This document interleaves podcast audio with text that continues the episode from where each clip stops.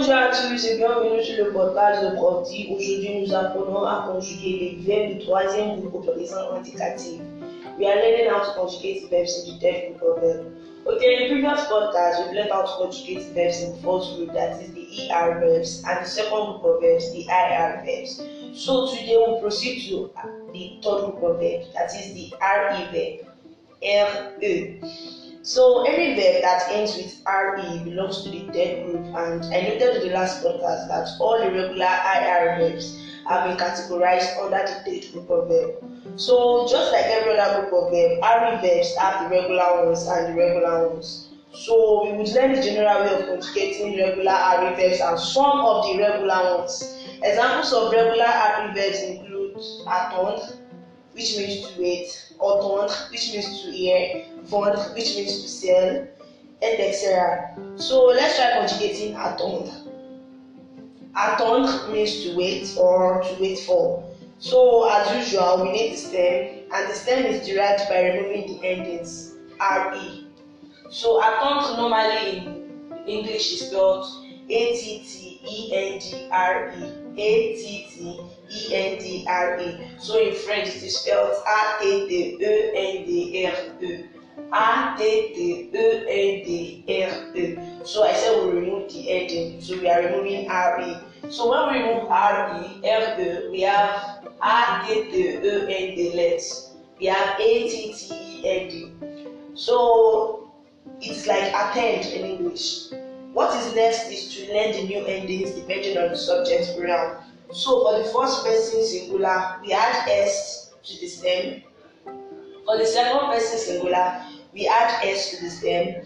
For the third person singular, we add nothing. We leave the stem the way it is. So for the first person plural, we add ons. For the second person plural, we add ez. And for the third person plural, we add ent. So let me take that again. For the first person singular, je, we add s. Second person singular, tu, we add s. Third person singular, il and l, we add nothing. We leave the stem the way it is. And then for the first person plural, that is nu, we add ons. For the second person plural, that is vous, we add ez. And then for the third person plural, that is il and l, we add ent. So now let's add this determination to the stem of attendre. So for the first person plural, uh, singular, we have j'attends, J apostrophe, then attendre. The reason why it is J apostrophe is because elision has occurred. We call this elision in French. I've made a podcast on it so you can listen to it to understand better. So we will not call it Jouaton, but J'attends because of elision. So J'attends, first person singular. Attends, second person singular. For Jouaton, we've added S to A-T-T-E-N-D. And then for two, we've added S to A-T-T-E-N-D. And then for the third person singular, we are adding nothing. So we leave attend the way it is. So we have il attend, elle attend. And then for the plural ones, first person plural, we add ons. So we have nous attendons, nous attendons. And then for vous, we add ez. So we have attendez, A-T-T-E-N-D-E-Z. For il and elle, that is third person plural, we add ent. So we have il attend, elle attend. So we have j'attends, tu attends, il attend, elle attend, nous attendons, vous attendez, il attend, elle attend. The terminations you need to learn to conjugate any regular RE verbs are for je, that is first person singular, you add s, second person singular, you add s, third person singular, you add nothing, you leave it the way it is. For the first person plural, you add ons, for the second person plural, you add ez, and for the third person plural, you add ent. So let's try conjugating another regular RE verb. Vendre. Vendre means to buy, oh sorry, to sell. So we need the stem. So we eliminate the RE. We have vendre left. Vendre is spelled V-E-N-D-R-E. V-E-N-D-R-E. V-E-N-D-R-E. So when we remove the ending, we have what left? Okay, we have V-E-N-D. We have V-E-N-D. So we, all we need to do now is conjugate vont in the present tense, that is indicative present tense, is to add the termination to the stem. So for the first person singular, we have vent, V-E-N-D-S, we are adding only S. And then for the second person singular, yes, we have vent, we are adding only S, we have je vent, tu And then for il and elle, third person singular, we had nothing. Yes, we leave it the way it is. So we have il vent, elle vent. And then for the first person plural, we add ONS. So we have vendons. And then for the second person plural, we add EZ. So we have vous. And then for il and elle, third person plural, we add ENT. Il vend, elle vend. Let's move to irregular RE verbs. Okay, there are more than 100 irregular RE verbs, and I noted in the last podcast that the conjugation of a particular irregular verb might not be the conjugation of another irregular verb. The same thing applies to verbs. There are some regular verbs that follow same conjugation, and there are some that do not. So for RE verbs that have their derivation from point, that is, uh, they have point as part of their derivations. Once you know how to conjugate point, you'll be able to conjugate any verb that has a derivation from point. For example, comprendre, which means to understand, apprendre, which means to learn, surprendre, which means to surprise. So once you can conjugate point, any verb that ends with point as in part of the derivation, you'll be able to conjugate them. Let's try conjugating point because it is one of the regular RE verbs that we have. And then point, for it to be conjugated in the present tense, Um, the only difference is just that you take the D away in its plural form, which means that it is only in the plural form, that is first person plural, second person plural, third person plural, that there are changes. But it still follows the normal way of conjugation, that it follows the normal conjugation any regular REM takes in its plural form. Let's take, for example, let's try conjugating it.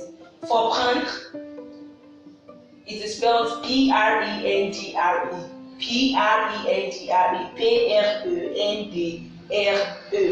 So I said you still conjugate it the normal way it is conjugated if it is in the singular form.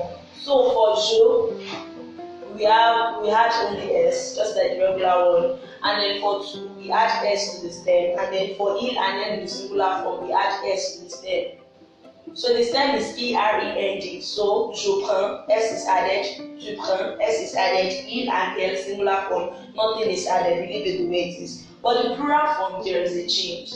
You know, normally what we just do is we take the stem and then we add ONS to the first person plural. But we are not doing the same here. We are removing the D from the stem. So we have P-R-E-N. Then we have the normal, uh, normal ending ONS. So we have le pronom, vous prenez, that is the G is no longer there. And then for il and l, that is the plural one, the n is doubled. You know we've removed the d, so we have something like P R E N N E N T.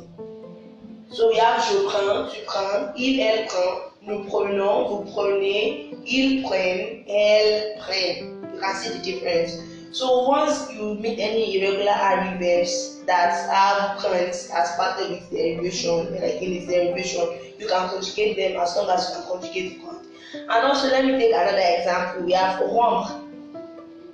And there are also verbs that have their derivations from romp, like there is romp in their derivation. Romp is spelled R-E-M-P-R-E. Verbs, uh, verbs such, such like interrompre, corrompre, etc. They are conjugated the same way with the regular RE verb, but the third person singular gets a T. You know, normally for regular RE verbs, we add nothing to the third person singular. But once the verb is L O N P L E L O sorry R O N P R E and then you meet other verbs that have such endings too. The only difference is just that in the first person, in the third person singular, third person singular, we add T. You know normally for the regular ones we add nothing. So F O M P L E remove the ending. So we have F O M P.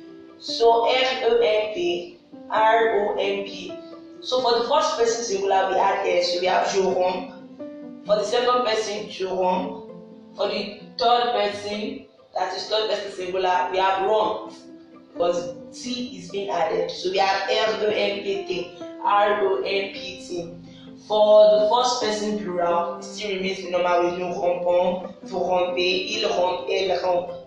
In addition, verbs that end with double TRE, that is TTRE, TTRE, examples like battre, mettre, soumettre, transmettre, etc. They are conjugated the same way the regulars are conjugated, just that the second T will be eliminated only in the first, second, and third person singular.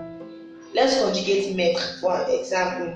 Normally removing the stem, we have METT left because mettre is spelled M-E-T-T-R-E in English then M-E-T-T-R-E in French. So by the time we remove the R-E, we are left with M-E-T-T.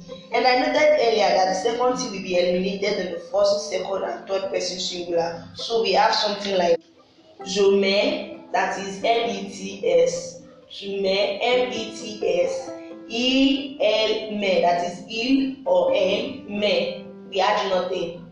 No, I told you that the T, remove one from the T. Meth normally is spelled M-E-T-T-R-A, but once you want to conjugate meth in the first person and second person and third person singular, the double T becomes a single T. Then you had the normal terminations that you have learned to conjugate R-E verbs.